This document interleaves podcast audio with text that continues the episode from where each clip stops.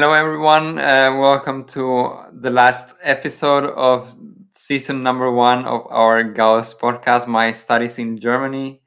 Um, today we have a recurring guest, uh, Damini from India, and she will talk about like doing a PhD here in Germany. Um, yeah, so I guess uh, we don't need like like perhaps you already know her from the episode uh, about uh, living here in Braunschweig without knowing Germany. Uh, so I guess we can skip the introduction this time, unless you want to say something. Just to refresh your memory, I am Damini. As Andres has said, I'm doing a PhD here in Germany and working as a research scientist. Um, and I'm also involved with all the Gauss activities and also with ASTA. Um, yeah, how long have you been here in Germany? Since October 2018, so almost two years. And uh, why did you decide to do a PhD? So, I mean, it's a story from childhood. I guess I'm going to share it with you people. So, um, I have always been the the one of the bright students so i would always top my classes and stuff. And uh, when i did this in junior um school so we have this primary uh, school and then you go to the senior school like it's called fifth standard in in india. So when i uh, was the topper in there i received this um, book uh, with the biography of indian scientists so it wasn't really like uh, like really complicated you know not not going into very details because it's it was targeted for kids you know and i was a, a teen kid. And and that, at that time i got that I, I read about it and i i knew that okay this is what i want to do. I want to find um, i want to find answers to all these questions that we have and somehow i want to um, help people with with what i do. So that was that was a beginning of this uh, journey. And um, yeah so for of course to become a scientist you have to do a phd so so that was that's my way. And uh, there is also another minor reason but the, the main one is this because i wouldn't do anything that i don't love. So i love it and that's why i'm doing it.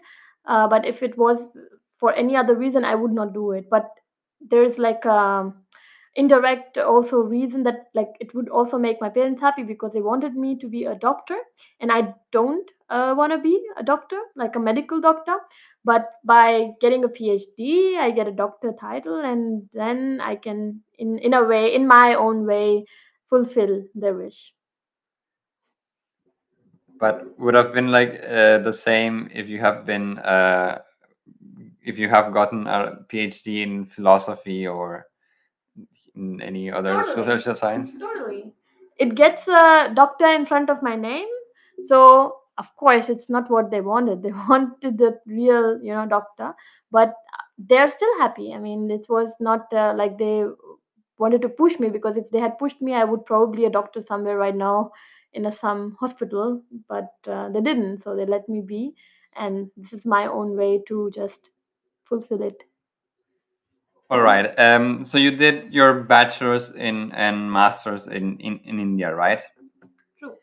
And why did you choose uh, Germany or specifically Braunschweig? I didn't So as I always say it, I think I've always also said it in my interview that uh, it's more like the Braunschweig chose me because um, I was not really, to be honest, targeting Germany at all. I wanted to be in UK, and I had applied. I had already gotten a position in University of Nottingham.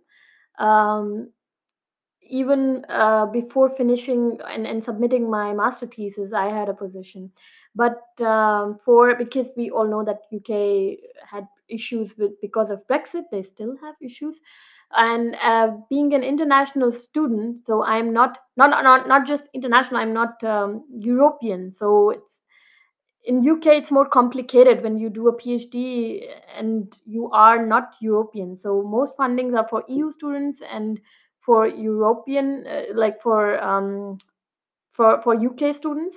But um, I was international and I was, although I had a position, I was having a lot of issues with the visa. And then uh, it was really a time of New Year, and then they really delayed this because it got to the next year. They said that, okay, your call would be addressed in the next year, uh, your visa request. And then we, we're waiting. So it's like, I don't know, five months waiting for the visa. And I just, I, I said, I, it's enough. I had enough. So for me, it was like, well i'm going to of course i've i've um, accepted the position and of course it's my duty to to to try my best to um, start my work as a phd student in this project as i have been i have promised. But if it's not working out i think 5 months is enough uh, time of trying and I cannot wait forever. So I had to move on. So I just said I had a talk with my supervisor there, and I told him that I'm going to apply. Uh, this thing with the visa is not working. They were still trying, so they they really submitted another visa application and uh, i was like okay we wait for this one but i'm going to apply now. And uh, if i get in uh, if i get in a get a get a position get another position i will uh, take it. And he said it's okay. He understands that. So that's why i started applying and that was like um, yeah so it was actually like uh, i i didn't know that it's actually germany the this project. So i just loved the project and i just wanted to work on the project and eventually i found out when i was selected and then i tried to figure out okay where where exactly am i going? And then i knew that okay so i really didn't even hear of braunschweig before. Uh, so how uh, did you find out about the project? Was it like online or, or something? So uh, as i said that i was in a position where i uh, i already had a position and now i was in the middle of the semester and i had no idea where i'm going to apply because if i want to apply for a university i had to wait for the semester to start. So a friend of mine shared a link and he said that it's uh, this call is really uh, something that you uh, also are looking for. So because uh, i had discussed with her that i'm having issues with my visa and all that and she said that maybe you should try this one and i just applied and it worked out um, yeah, how is it like to be an international PhD student here in Germany? Like, what can you tell us about your experience? But in what way? Can you elaborate? Well, I think whatever you want to talk about. I mean, there are many things. Um, I don't know, like how how how's your experience like doing research here uh, with uh, your colleagues? Uh, either like German or other international uh, colleagues? So personally, I would say that it's really an interesting experience. So I wouldn't just share uh, my side of for for this question. I would like to uh, give you some examples because I think what I have experienced is just one one uh, side of the coin, but there's also the other side. So for me, it has been really nice because my uh, group, uh, the group, my my PhD working group is quite international so everyone is speaking english. So that is one thing that that hasn't because i don't speak i still don't speak uh, german. I'm still trying to learn. So usually i think it would be um, i don't know it would be a problem if you are if your if your whole group is is speaking in german and then maybe it's difficult to communicate share ideas and things like that.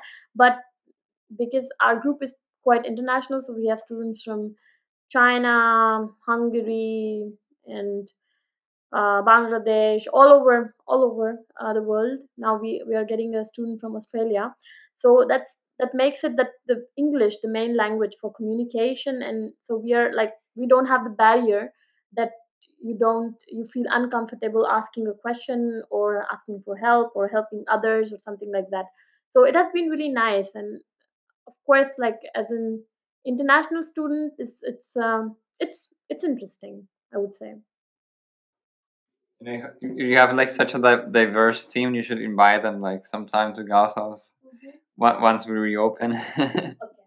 And, um, but like the other side of coin, I would say that there's like always an option that if the group is um, wants you to have so i have had one uh, friend of mine who came here for um, yeah for for phd but she she uh, she uh, from china but she did not speak german but she had a lot of uh, problems comparatively because her group was not uh, speaking so much um, English and she didn't have time to take up a German course.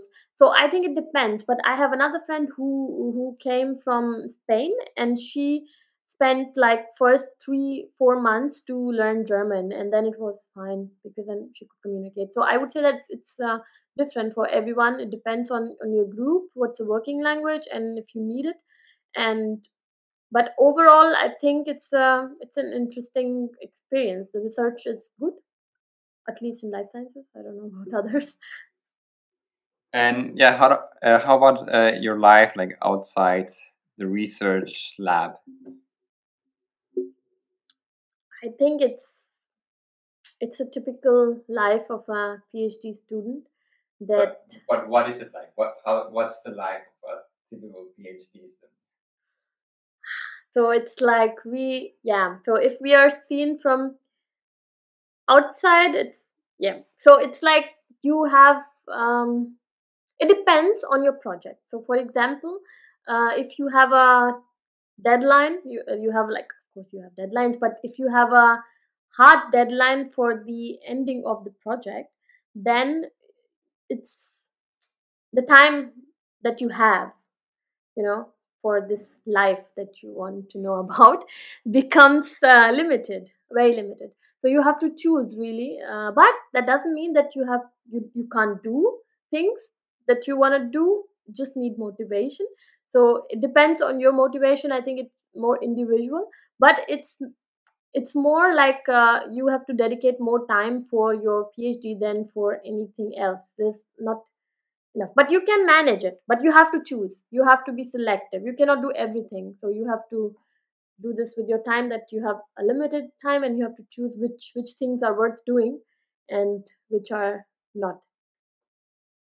Yeah um yeah so last episode um uh, well the german episode um we talk about leisure activities uh, in braunschweig so maybe you can tell us like uh, when you're not in the lab uh, what do you like to do? Like i like to do a lot of things to be honest and that's like um, yeah it makes it interesting because technically i don't have time and that is a statement that i make always but i end up doing a lot of things still. So that's that's the kind of person i am. I don't let it uh, limit me that i don't have time so i feel that you have to make it you have to make time so or you're never gonna get time so uh, i have uh, mentioned this in my interview with Gauss before that i really like to be active uh, with sports. Right now, with Corona, it's not uh, working out exactly like that.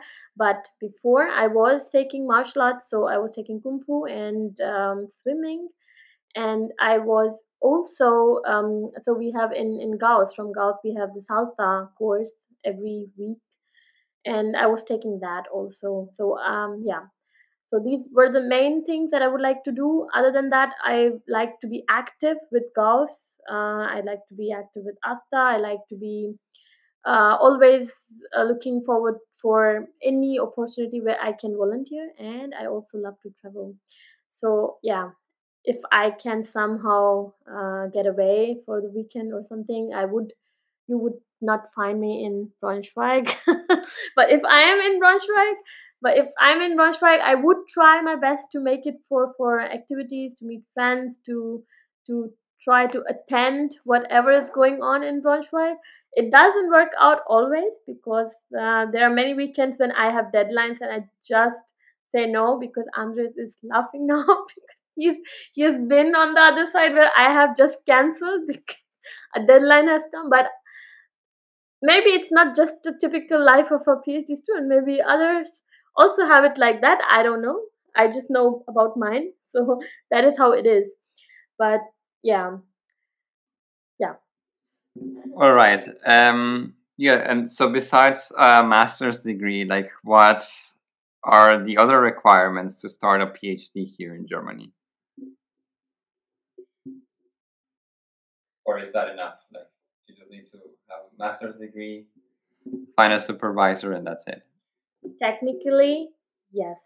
It it's about uh, it's about the quality of your master's degree, of course. So if you are, if you have, for example, you have a degree in food science, and suddenly you want to say that you want to do a PhD in environmental science, it's not going to work. You will not get in. So that that is a fact, of course. So you have to target what you really what your skills are and according to that you can do and if you want to do a phd in something totally different that your master's then of course you need to do a master's in that subject before you go for the phd that's that's the way so the first thing is of course to have your uh, master's and after your master's you have to find your supervisor and define what you really want to do and then you can uh, go for a phd yes but um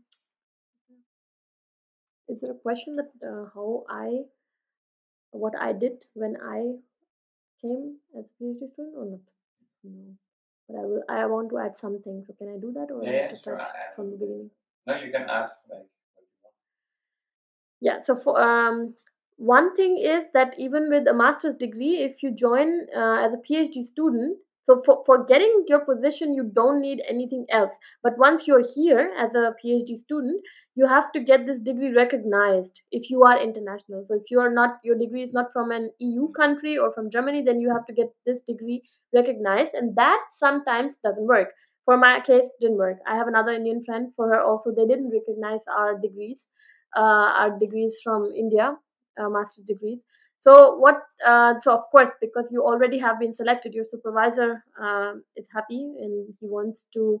He wants you as your as his PhD student. So of course, there is a workaround. What that workaround is that you may have to sit for an interview. It can be an interview where they ask you something from your master's topics, or um, they can say that you have to take some courses. It depends. So it dep- it it taught. I think it's more um, it's less about the university, more about the supervisor. But I guess it it differs from university to university and supervisor to supervisor how they want to handle the situation. So they may say that let's just have one um, uh, oral interview, and you just uh, sit in this interview and you you're done. It's fine. Or they may say you have to sit for this interview and then you have to maybe write an exam also written. Or they may say that you even after doing these two, you still have to take some courses. So then you might be with your PhD work.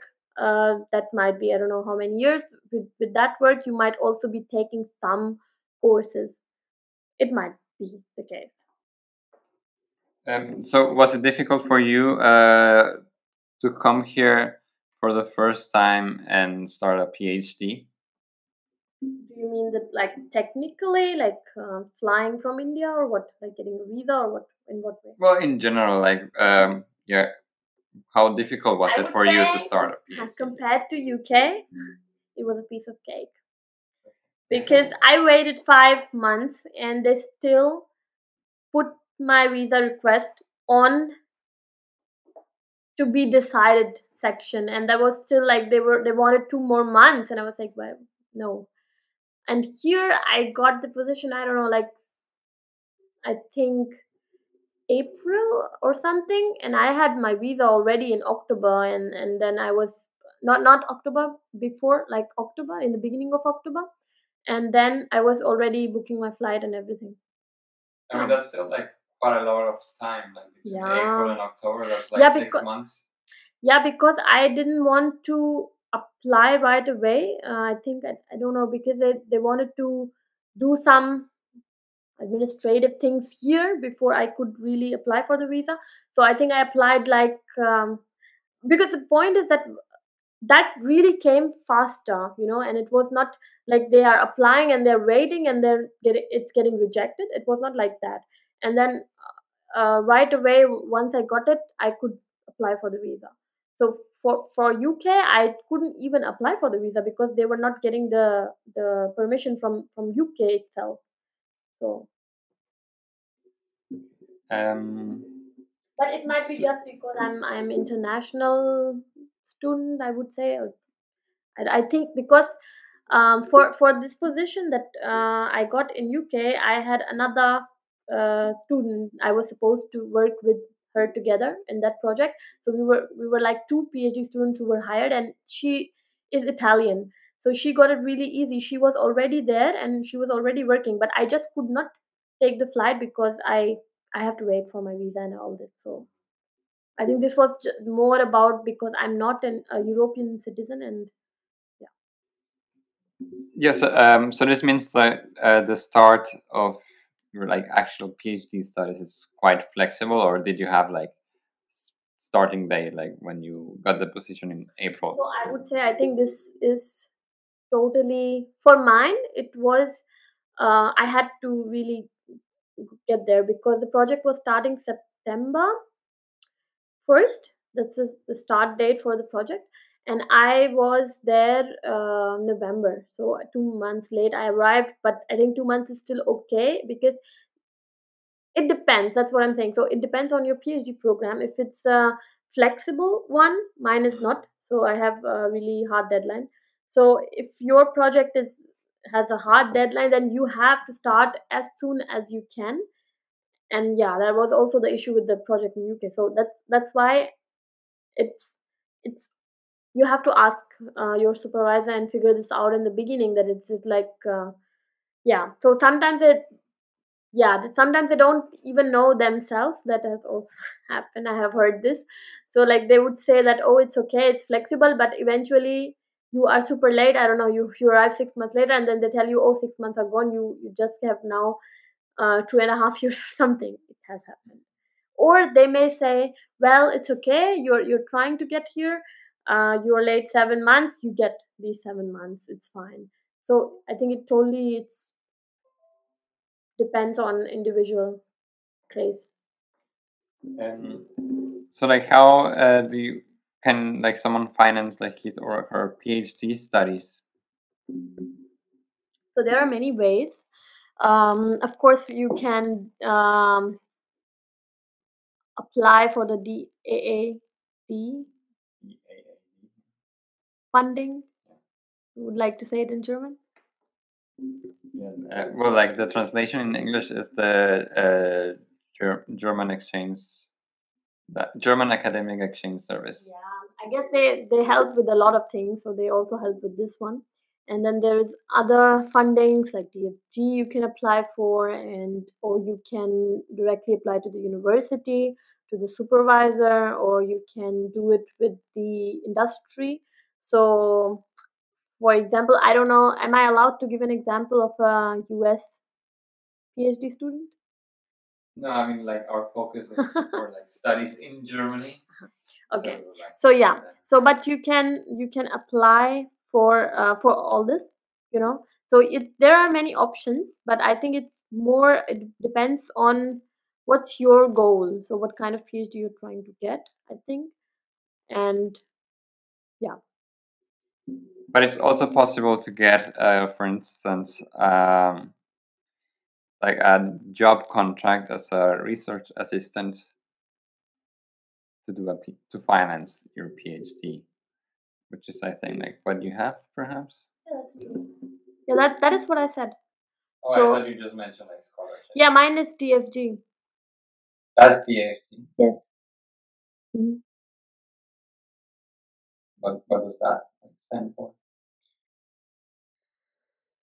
Don't know. well, I, I, I don't know. It's haven't- something german I, I- I mean, I haven't heard like uh, to get uh, like PhD. Okay, so it means just put it, like Deutsche Forschungsgemeinschaft. So it means like you get paid by this DHG and like not from your institute. no if you apply for the industry, for example, then you will uh, get paid from your uh, from the industry or something. Or if you apply for university, then you will be paid by the university. Okay, all right. Um, and yes, so you're also um, like enrolled here as a kind of like a student, um, and like your like your institute is not like um, doesn't really belong to the university, but you're still like Yeah, that is how um, it is. So, um, for example, I mean, if you get your PhD in Max or Helmholtz Zentrum, that are like really um, pioneer institutes in uh, research and science. So, uh, if you get your, your if you're doing your PhD there, of course, they really cannot award you the degree. It has to be affiliated with some kind of university. So, I think that's like a standard procedure with every kind of institute. So, mine is also it's a Federal Research Institute. So it's the point is that I think that the supervisor has to have affiliation to the university, and my supervisor does have. He has lectures in the universities and obligations and stuff. So all his PhD students will get the degree from the university. That's how it works. But I think it's perhaps also possible to have like one supervisor at, the the institute and another one at the Yeah, university. Like that yeah that depends your that depends on your program and uh, what type of uh, phd you end up doing. So it depends on that. Sometimes you even have like i don't know three professors. I mean i have one friend of mine uh, uh, in cologne and she has yeah she has two professors. Another one in Kassel she also has two professors.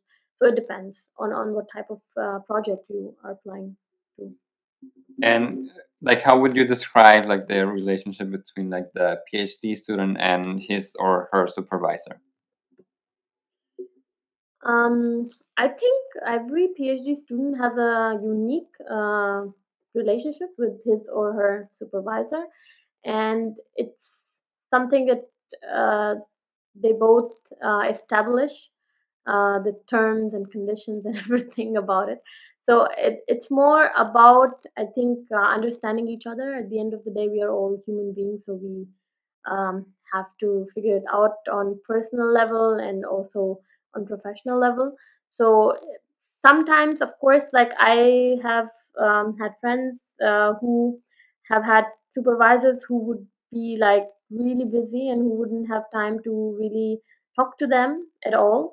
So and and you know that there is a huge number of PhD students who quit. I wouldn't say that it's because of that, but it also plays a role because it first of all it's like it's like a PhD. I would say it's not always of course it's it's fun when you are because you're passionate about science you're doing new things and you're doing what you love but it's also stressful at times because you have hard deadlines and so sometimes you you just need uh, your supervisor to understand or you just to be there and th- there are some supervisors who are like really not available. I wouldn't say that they, they're like they don't try to make it it's just not possible with their schedule. So um, i had one friend of mine whose supervisor just got um, position in um, new zealand. And uh, so and he was not available. And so my friend had to um, yeah he decided to quit eventually because he could only he would if he has a problem he cannot go to the supervisor. He had to write an email and then he had to wait and he doesn't know that when the supervisor will see the email and will reply. And then it was like it was too much pressure. So it's phd is already you have so much pressure already and stress. And then on top of that you you know that your supervisor is not there really you know not there physically and not there really. And then it's it's another level of stress.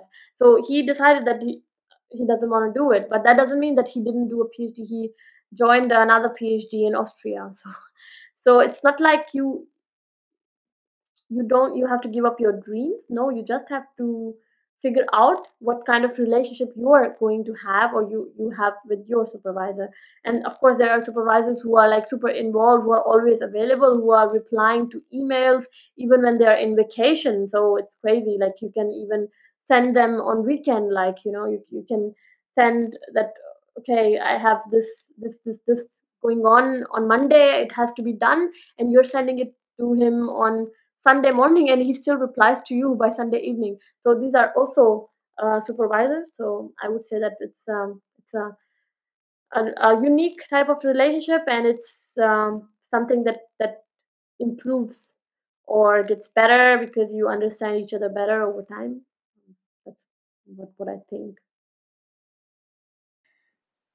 And um, are you also required to take courses from the graduate academy here at TU Braunschweig? Like normally when you're doing a PhD here, uh, you also have to take like these courses. No. I already covered this in the beginning that if you um, have a problem with your degree, they tell you that no, this is not recognized by the German. Uh, no, but I mean that's independently whether you're an international or a German student. Like you like to get the PhD title, you have to take this uh, like six courses or four, depending. Aha, no, like from the grad courses actually. That's not well, I will courses, call them that's- like courses. Okay, because for for us we call course when it's like you have to take it whole semester. Then it's Ah, like a course.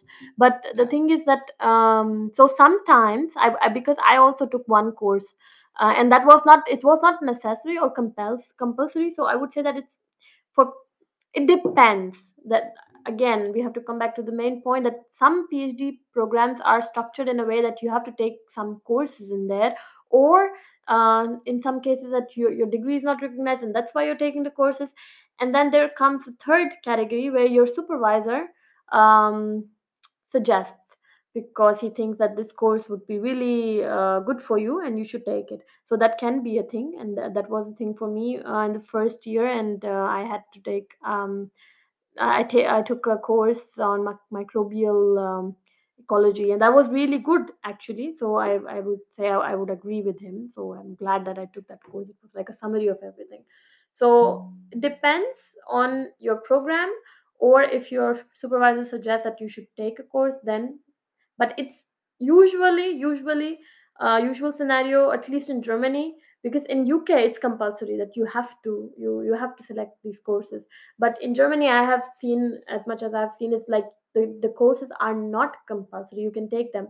But the one, one thing that is important uh, to, finish uh, your your um, phd is that you need to get credits. So these credits are obtained by attending the workshops and usually the graduate school uh, that the university have usually provides you with this opportunity to take these workshops so that you can get these credits.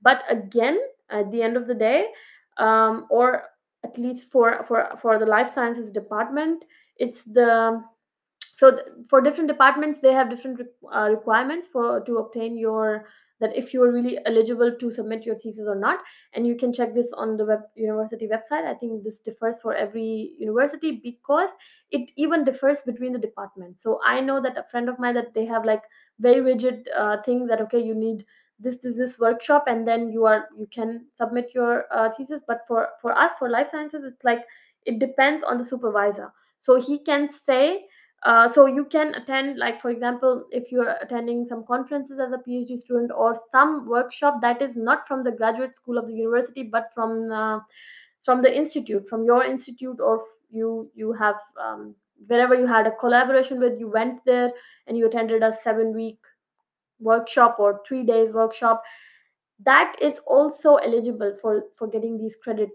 points that you need to submit your thesis. And also your your supervisor at the end of the day is the judge to to judge if this is an eligible uh, thing for for you to get the credit or not. So. Well, I mean, I think like not just the supervisor, but also like the uh, examination department from the faculty, or I mean, I don't know exactly who decides like who gets like the title. Yeah but But I that is think that that is when plays. you defend uh, when you submit your thesis then they can uh, then the, then the uh, panel members from the university then they come into play but the first step is from Yeah. from your supervisor and and also the the requirements from your university and department And um, as a PhD student, like, are you also required to give like courses to students? Like, I know uh, in some other cases where they have to teach uh, seminars, or um, like, especially here at the like, if you have a job contract as research uh, assistant, then perhaps you're also required to give like some lectures or seminars. Like, you don't have to do that. I think Okay. I think that this is again that depends on the type of phd and for me um, i don't have to do this uh, i can only i can completely focus on just my phd but of course there's like other types of contracts that uh, require you but usually you, you you get to know this in the beginning already so it's not like a surprise. So you already know what you're uh, signing up for and if you are required to give some lectures at the university or take some practical even practical courses in some cases phd students even take some practical courses from the bachelor students and stuff like that then you're already told in the beginning. So if if you don't if you don't like to do this and if you would not be happy doing this you already know it. In the beginning you can always say no and go for another phd program. Or you can negotiate maybe. So Is there anything else you would like to add before we say goodbye to our audience? um i think uh, at the end of uh, this uh, interesting podcast i would just like to uh, summarize that um,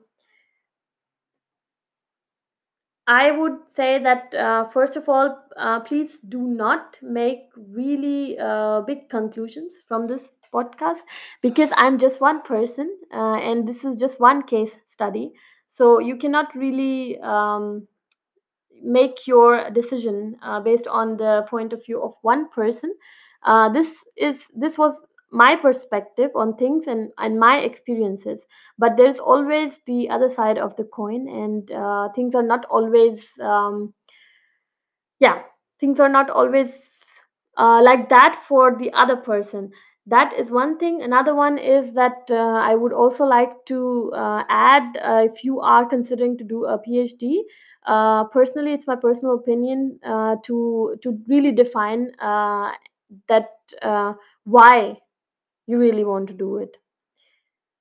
I think that is the main question and and because if that has a solid answer you need a really solid answer for that question because um not not trying to to scare anybody or demotivate but uh, like i have already mentioned that i know a lot of uh, students who don't make it with their phd or they quit or they just don't make it the stress is too much and things like that.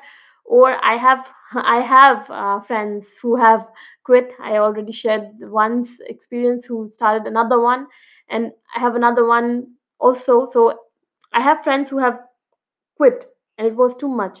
So i think when it's too much the the you you go back to the question why you're doing this with with which we started this uh, conversation. So you you you yourself go back to this question. And if this answer is not an honest answer and it the foundation was not uh, strong enough you wouldn't make it. So it's it's it's truth. It's hard but it's truth. But of course if you have a really motivated um, reason motivating reason really uh, for doing it uh, then definitely i would say go for it. Nobody can stop you from getting what you want. Uh, yeah. But do think about it and do not uh, conclude just on on on one case study that's that's i mean if you want to be a, a scientist you would agree with me that uh, no uh, no good experiment is uh, good enough to draw conclusions if you only have one uh, sample and no replicates Well, thank you very much for your time. Um, yeah, this marks the end of season number one. Uh, thank you, all of you, for listening to us the past 10 weeks. Uh, we'll be back on October 4th uh, with a new season and with 10 new topics. So stay tuned and yeah, have fun and hopefully see you soon.